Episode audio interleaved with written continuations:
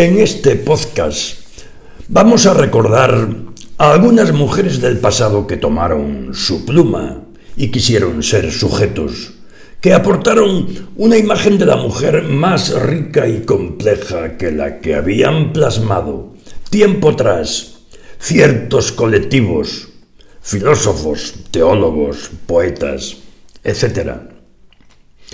Quiero hacer un homenaje a esas mujeres que ni siquiera poseían un espacio propio para escribir y que, a pesar de ello, convirtieron sus cocinas, sus guardillas, en universos imaginarios donde todo era posible.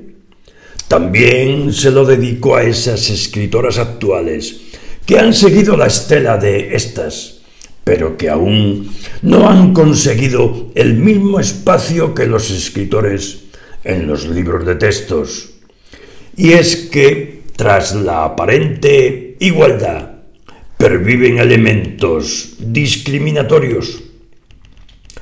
La Edad Media abarca un largo periodo que va desde la caída del Imperio Romano de Occidente, siglo V, hasta el siglo XV.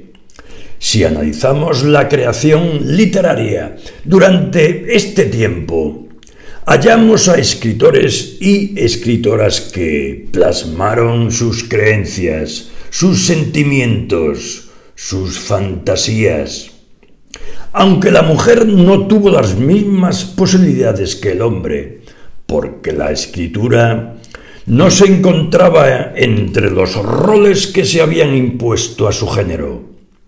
Y a pesar de ello, hallamos a numerosas escritoras perlas en un océano de incomprensión, que lucharon contra la desigualdad imperante en la sociedad y se expresaron a través de poemas, relatos, cartas. Pero los libros de texto parecen haberse olvidado de la producción femenina. De hecho, los nombres que desfilan por los libros son Gonzalo de Berceo, Juan Ruiz, Alfonso X, don Juan Manuel, el marqués de Santillana, Francesco Petrarca y Jorge Manrique, entre otros. Sin embargo, olvidan o silencian a Eloísa de Paráclito, Beatriz de Día, María de Ventardor o María de Francia. Estas mujeres escritoras constituyen una excepción dentro de un mundo cultural adscrito a los varones. Y es que la escritura no se encontraba entre las tareas asignadas a estas. La mujer ideal debía dedicarse a desempeñar las labores de esposa y de madre, o bien dedicarse al mundo conventual. Su existencia no tenía, pues, valor en sí misma, sino que estaba subordinada al otro, el marido o Dios. La sociedad educaba a la mujer para desempeñar papeles eminentemente pasivos, casamiento, gestación, parto, lactancia.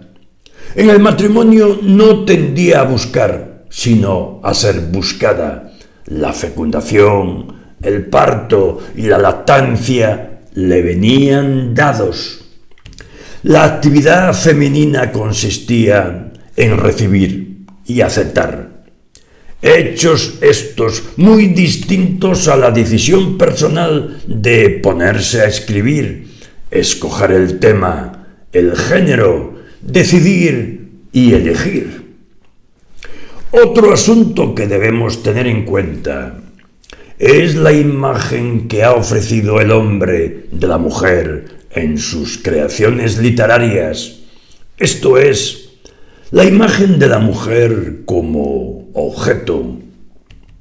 La imaginería popular plasmó una figura de la mujer distorsionada, irreal y tendente a los extremos. Esta aparece representada como un ángel o un diablo, como la Madre de Dios o la tentadora y perdedora del hombre. Se trata de una valoración simplista, parcial, en la que entran en juego dos rasgos sumamente conflictivos, la maternidad y la sexualidad, de los que se derivan dos tipos de mujer, la prostituta y la madre.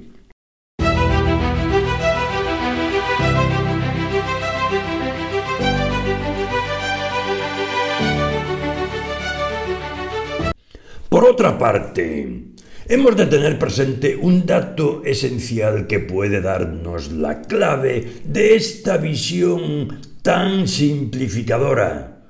La mayoría de los escritos plasman el punto de vista masculino y detrás de muchos de los textos en los que se alza la voz de una mujer encontramos un varón que ha adoptado una personalidad ficticia.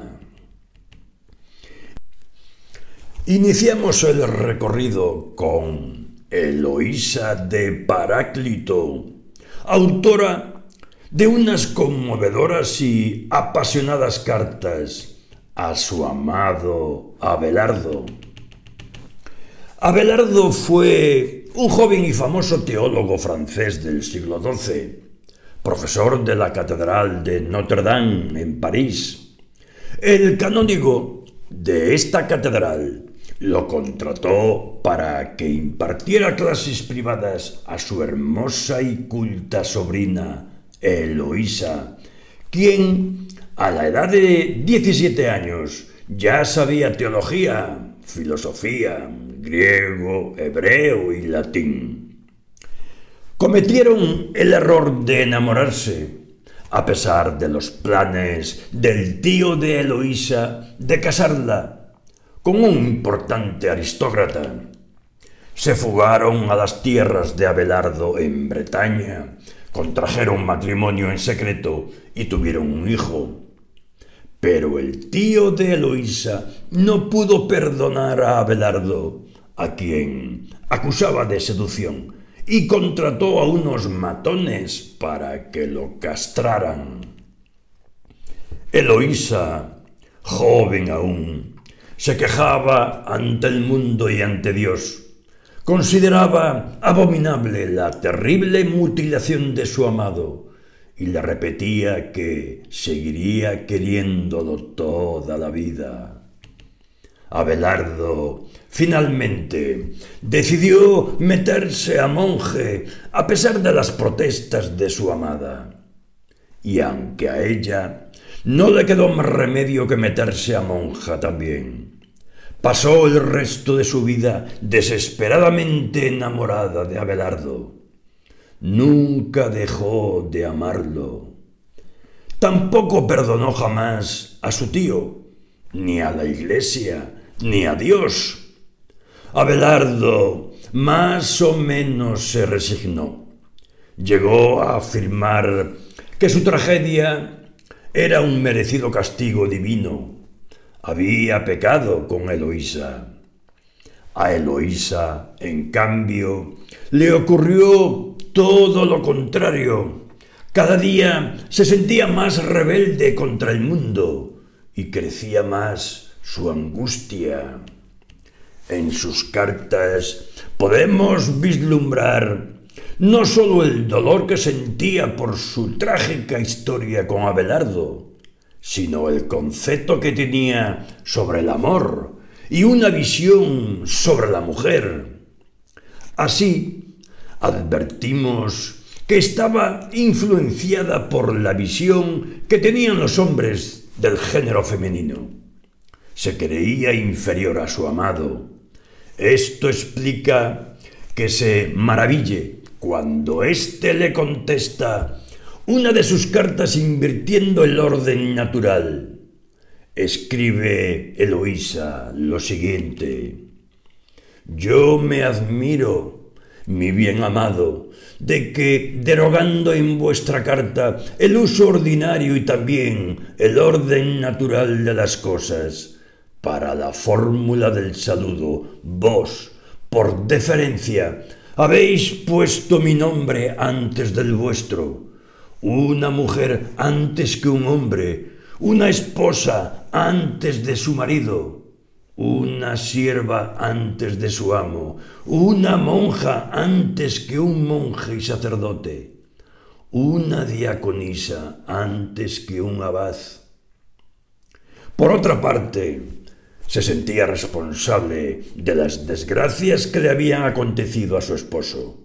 Es más, siguiendo la estela de los autores más misóginos, afirmaba que el género femenino había sido el causante de muchas de las desgracias del hombre. Asimismo, Eloísa, siguiendo a Aristóteles y a los pensadores de su tiempo, afirmaba que las mujeres eran más vacilantes que los hombres en la contención de sus deseos carnales. Y tenía la noción de que el género femenino era más débil que el masculino, pese a que el concepto que Eloísa tenía de sí misma en particular y del sexo femenino en general estaba influenciado por la visión masculina. Hallamos elementos desestabilizadores que no casan con el modelo de mujer impuesto por el hombre.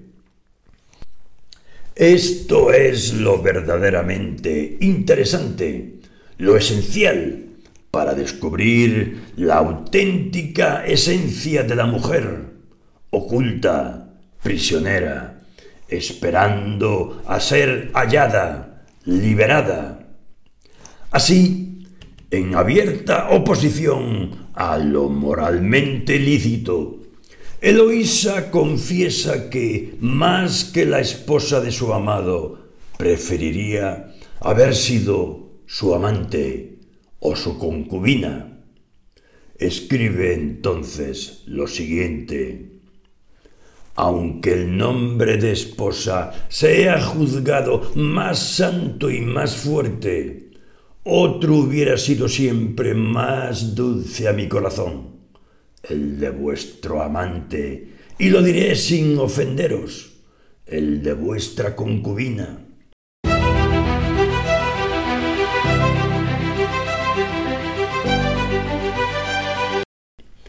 Este deseo responde a la concepción del matrimonio, no como un vínculo que se llama el amor, sino como un contrato promovido por intereses materiales. Frente a esta implacable realidad, la autora reivindica el amor verdadero y escribe entonces, Nunca, Dios lo sabe, he buscado en vos otra cosa que a vos mismo. Es a vos, a vos solo, no a vuestros bienes, a quien yo amo. Y pese a la imagen que dan los hombres del género femenino como dominado por su sexo, esta mujer siente que su amor la hace trascender más allá de éste y dice, vuestro amor me había elevado demasiado por encima de mi seso. Otra figura femenina destacada es Hildegarda de Bingen, mística, visionaria, escritora y compositora. Esta mujer poseía una asombrosa cultura enciclopédica. Investigó sobre las ciencias naturales y la medicina. Describió decenas de nuevas especies animales Asimismo, fue una estudiosa y erudita teóloga. Ni no debemos olvidar su papel como artista, dibujante, poetisa y compositora de música. La autora quiso enseñar y hacer carrera eclesiástica, pero, pese a su vasta cultura, se le negó su derecho a la enseñanza únicamente por ser una mujer. Hildegarda tenía visiones y las puso por escrito ante la necesidad de transmitir su experiencia de Dios. En su obra Liber Divinorum Operum, el libro de las obras divinas, la religiosa manifiesta el sentir del medievo que reconocía al hombre subordinado a Dios y la mujer al hombre. Sin embargo, en la visión que tenía la religiosa del género femenino, hallamos matices que nos resultan impactantes. Así, relacionaba la unión carnal, fortitudo, concupiscencia, deseo y estudium, acto, con la obra de la Trinidad analogía que pone de manifiesto la importancia que otorgaba esta mujer a la unión de los cuerpos en el amor. Por otra parte, no deja de llamarnos la atención la libertad con la que la autora se refería al amor divino, invocando imágenes y sentimientos más cercanos a la pasión erótica que al éxtasis místico esto se debía a la consideración de que la pasión de los enamorados, la intensidad del amor, podía asimilarse al sentimiento del amor a Dios. Esta forma de expresión resulta cercana para la comprensión de la experiencia mística. Destacan también las numerosas cartas que la autora escribió a diferentes personalidades de gran relevancia. Caso de San Bernardo de Clairvaux, el Papa Eugenio III, el maestro Odo de Soissons, la abadesa Tenwich von Andernach, Gilberto de Gemblus, etcétera, etcétera. Otras autoras importantes en la Edad Media fueron las trovadoras. En sus composiciones destaca la capacidad de expresar el deseo femenino sin sublimarlo, pero también sin reducirlo a exceso informe capacidad que nace también, o quizá sobre todo de su posibilidad de formar y afinar su pensamiento en un ámbito de relaciones entre mujeres cuya posibilidad concreta y cuya valencia política en el sur de Francia en esta época ha sido mostradas. La condesa de Día fue esposa de Guillermo de Poitiers, conde de Valentinois, que gobernó entre 1158 y 1189. Su vida transcurrió, pues, en la segunda mitad del siglo XII. Dama hermosa y buena, que se enamoró de Rimbaud de Orange y compuso sobre él muy bellas canciones. En algunos de sus textos, la autora canta su amor hacia el trovador Rimbo de Orange. Nos hallamos ante el caso de una mujer que declara abiertamente el deseo de que su amante la posea.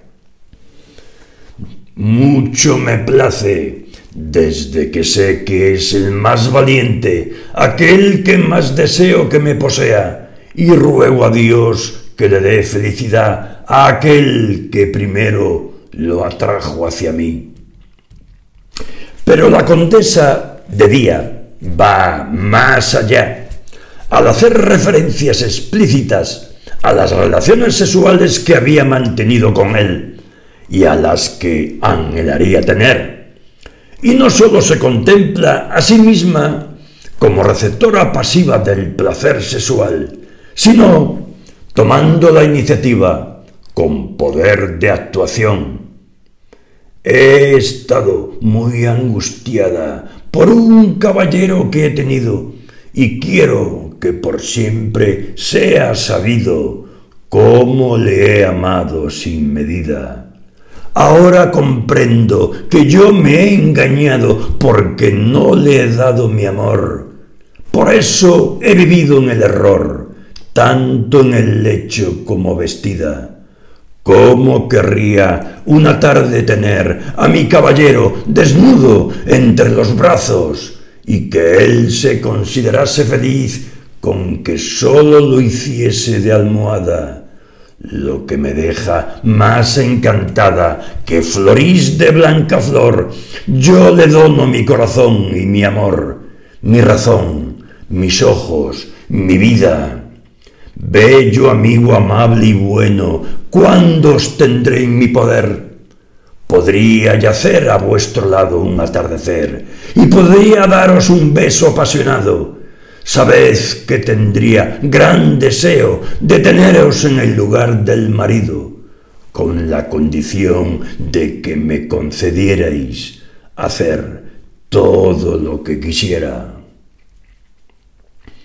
Para comprender lo sorprendente de estos fragmentos de poemas que hemos escogido, debemos tener ciertos conocimientos sobre la figura de la mujer en la Edad Media. En este periodo, la mujer no tenía poder de actuación, pasaba de la tutela del padre a la del marido. Los matrimonios, en la mayoría de los casos, eran concertados la mujer no elegía, pues, a su marido. Por otra parte, en las relaciones con el hombre, ésta no podía dar el primer paso. No podía declararse, manifestar sus deseos, pedir un beso. La mujer virtuosa no podía ser activa, sino receptora pasiva en la relación.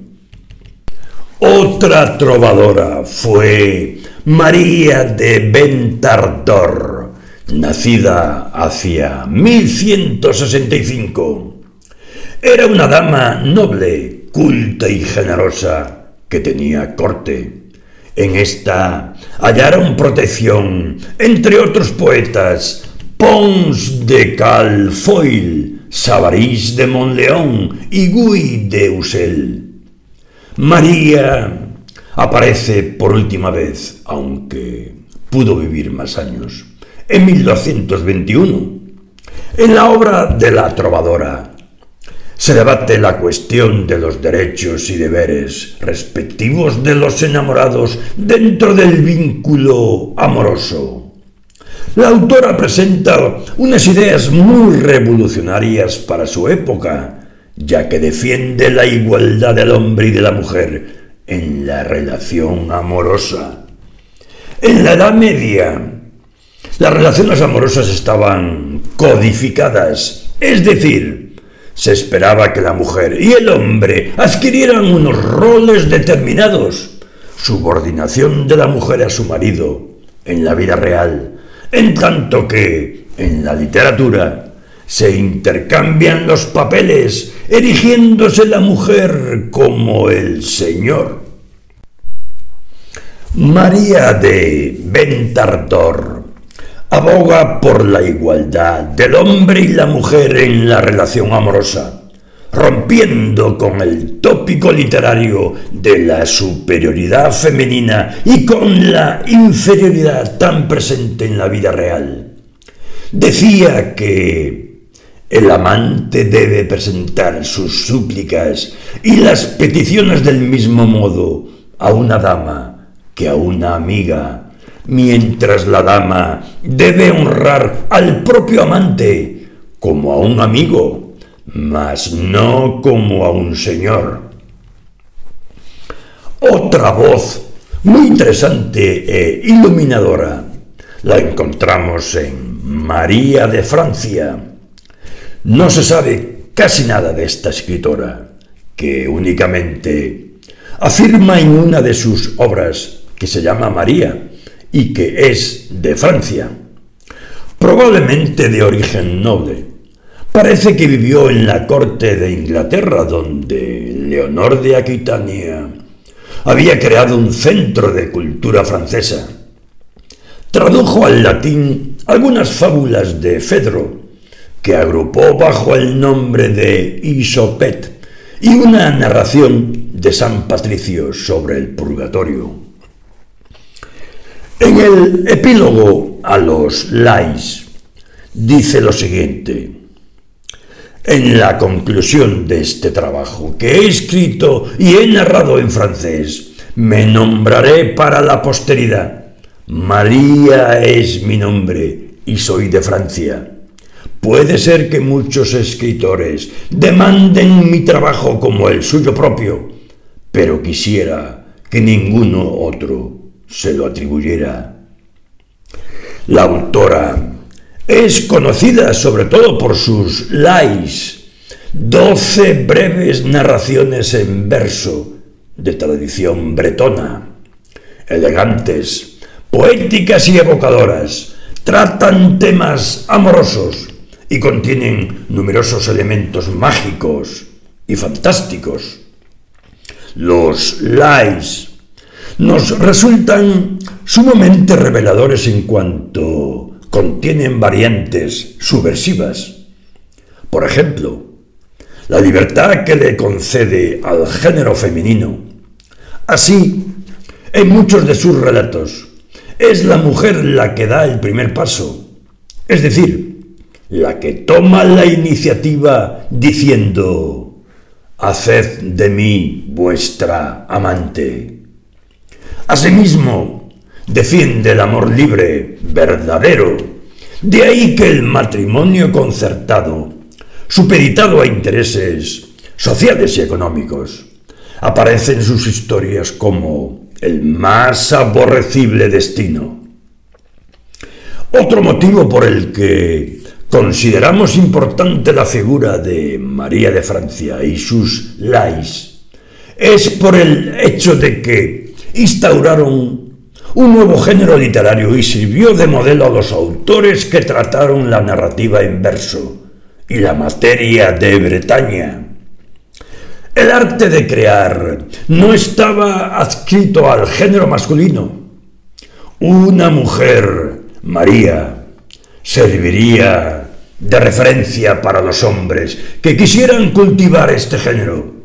Una mujer creativa, que tuvo la valentía de innovar, de ir más allá de los modelos masculinos establecidos. Otra escritora medieval esencial fue Cristina de Pisan, poeta, prosista y humanista francesa, nacida en Venecia en 1364 Cristina tuvo una infancia privilegiada. Su padre era un importante médico veneciano, llamado a Francia por Carlos V el Prudente, cuando ella era aún muy niña. Se crió en el magnífico entorno del Louvre y fue instruida por su propio padre en el conocimiento de los clásicos, en el amor por la literatura, y las ciencias. A los 15 años se casó con uno de los secretarios del rey, del cual, según sus escritos, estuvo muy enamorada. Todo parecía tranquilo en aquella vida acomodada, pero el destino fue implacable con tan solo 25 años. Perdió a su padre y a su marido. Desde ese momento se vio obligada a sacar adelante a su madre y a sus tres hijos aún muy pequeños. Y lo hizo gracias al don que tenía para la escritura. Sus recopilaciones de poemas, sus tratados morales, políticos e históricos hicieron que pudiera mantener a los suyos. La voz de Cristina de Pisan es muy importante en cuanto llega hasta nosotros como una de las primeras referencias de esa forma de pensamiento igualitario que con los siglos sería llamado feminismo. culta, valiente, llena de talento y solidaria, inició un intenso debate en lo que fue llamado la querella de las damas, con algunos de los sabios más reconocidos de su tiempo en torno a la condición femenina. Cristina empuñó la pluma para defender la idea de que las mujeres podían ser inteligentes, virtuosas y valientes, y no necesariamente estúpidas y viciosas, como tantos tratadistas misóginos sostenían. Destacamos su obra en prosa, en la que defiende a las mujeres frente a las calumnias del Meung en el Román de la Rosa. En esta se incluyen Epístola del Amor, que fue escrita para oponerse a las actitudes cortesanas con respecto al amor, y La ciudad de las damas, una relación de las hazañas heroicas de las mujeres. También es digna de mención su autobiografía, La visión de Christine, réplica a sus detractores. Con esta autora nos hallamos ante una de las primeras mujeres feministas de la historia. Por otra parte, el éxito que obtuvieron sus escritos hizo que llegara a ser la primera mujer que vivió profesionalmente de la literatura. Murió en 1430 en un fragmento de su obra La ciudad de las damas. Es una verdadera joya, sobre todo si lo situamos en su contexto histórico y advertimos el papel que se le daba a la mujer. En él, la autora aboga por la educación femenina y critica las severas leyes de los hombres que impiden a la mujer el estudio de las ciencias y otras disciplinas este escrito supone una manifestación explícita del derecho de la mujer no sólo a estudiar, sino a plasmar sus conocimientos, esto es, enseñar, labor no permitida para el género femenino. En ese fragmento escribe lo siguiente, si fuera costumbre mandar a las niñas a las escuelas e hiciéranles luego aprender las ciencias, ¿cuál se hace con los niños? Ellas aprenderían a la perfección y entenderían las sutilezas de todas las artes y ciencias por igual a ellos. Pues, aunque en tanto que mujeres tienen un cuerpo más delicado que los hombres, más débil y menos apto para hacer algunas cosas. Tanto más agudo y libre tienen el entendimiento cuando lo aplican. Y ha llegado el momento de que las severas leyes de los hombres dejen de impedirles a las mujeres el estudio de las ciencias y otras disciplinas.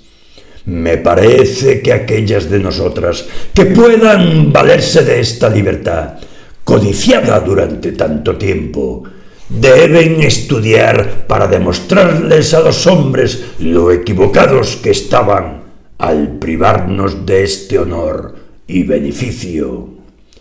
Y si alguna mujer aprende tanto como para escribir sus pensamientos, que lo haga y que no desprecie el honor, sino más bien que lo exhiba, en vez de exhibir ropas finas, collares o anillos. Estas joyas son nuestras porque las usamos, pero el honor de la educación es completamente nuestro.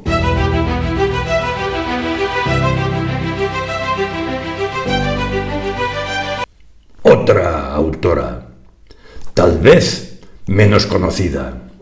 Es Leonor López de Córdoba.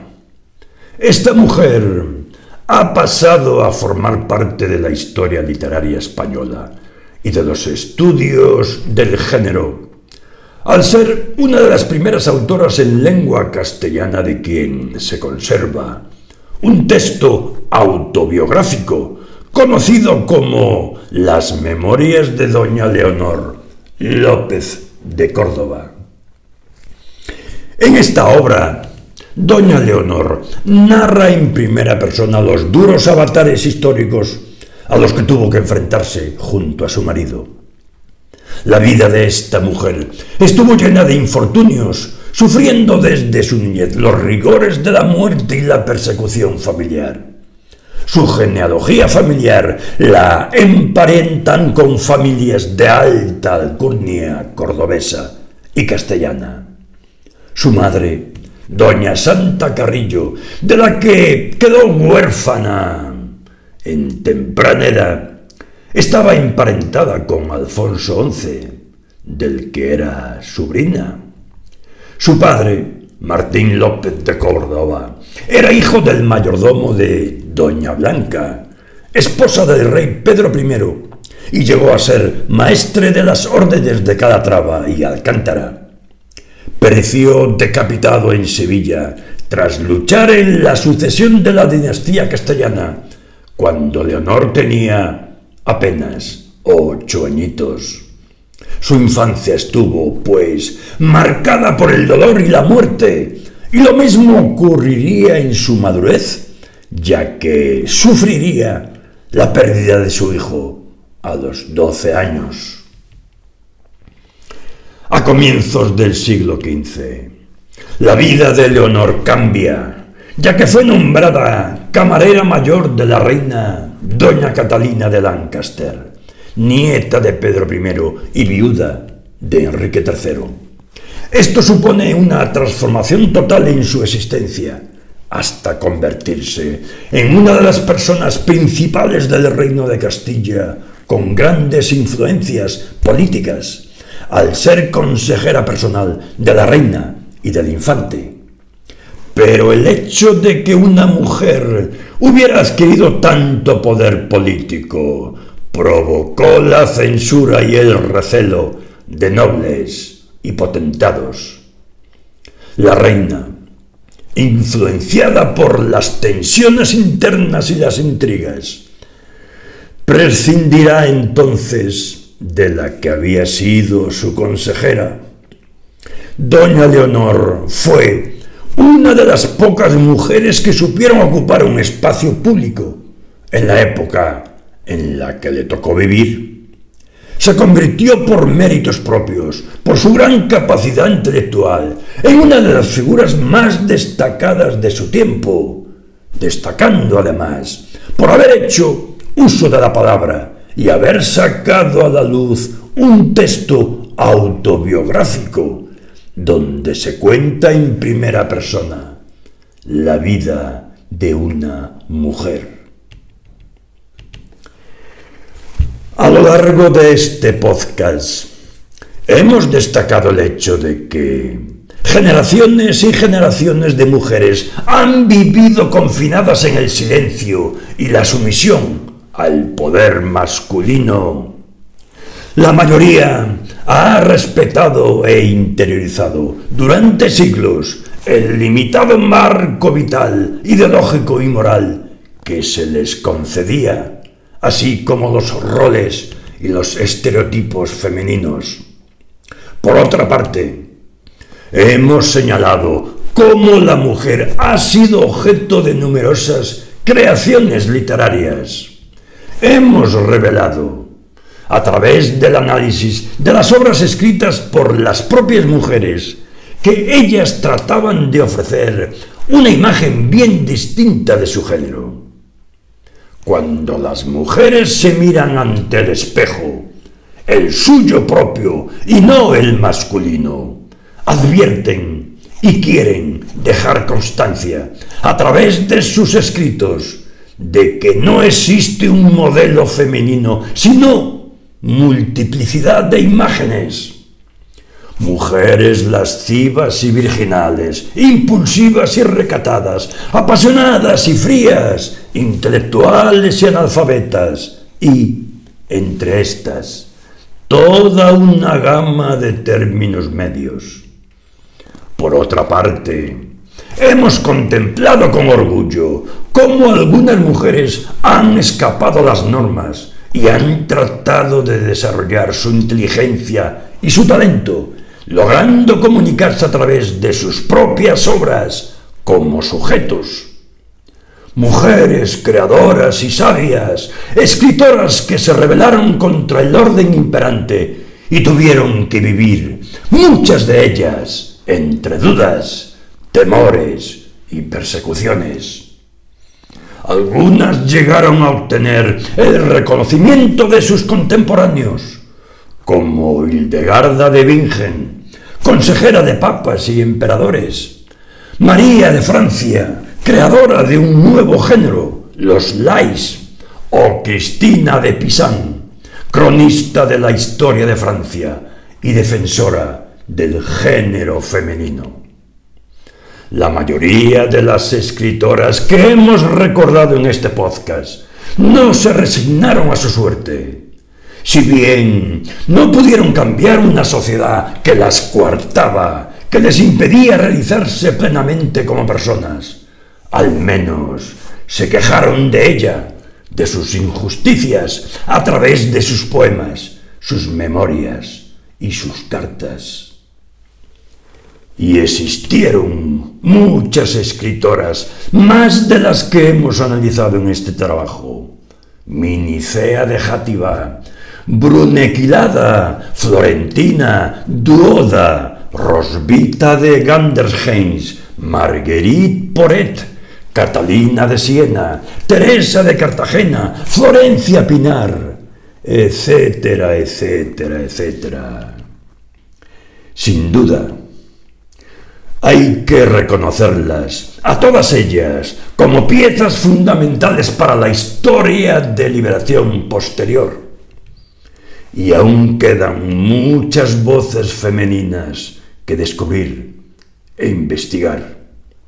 Muchas más de las que actualmente conocemos, que esperan a ser rescatadas y liberadas, como decía Luis Cernuda, de allá, allá lejos, donde habite el olvido.